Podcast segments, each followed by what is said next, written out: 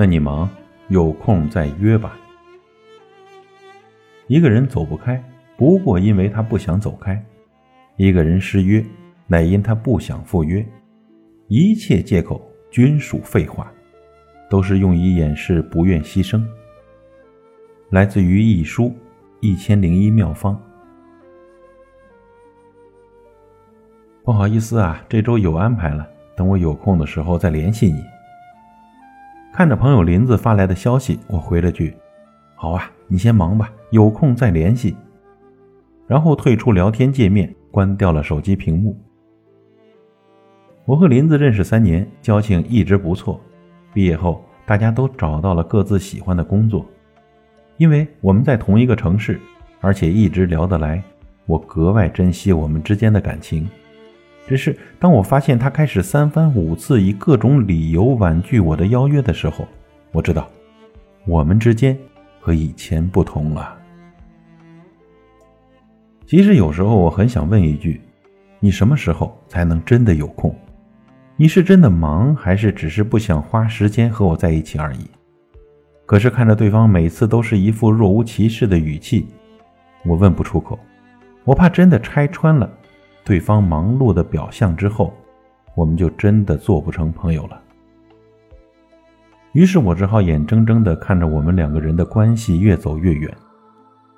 对于那些用忙碌当理由敷衍和拒绝你的人，你真的不必要再过多的主动联系了。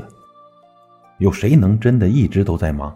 忙得连回个电话、见一面、吃个饭的时间都没有呢。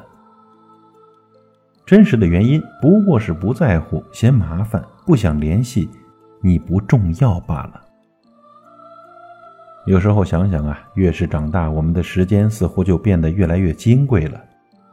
没时间和老朋友联系，没时间陪伴家人和伴侣。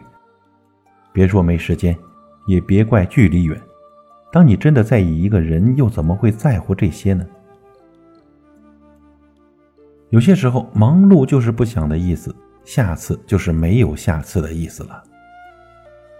在乎你的人，即使真的很忙，也会努力的腾出时间给你。无论是亲情、友情还是爱情，都是需要花费时间去经营的。长久的冷落之下，当彼此生活的交际越来越少。即使感情再好，也难免会被影响。对方不是不懂这些道理，只是对他来说，你已经成了一个无关紧要的人了，仅此而已。任何一段关系中，当其中有一个人不愿再付出的时候，那另一方即使再主动、再努力，也不过只是起到延迟这段关系瓦解的作用。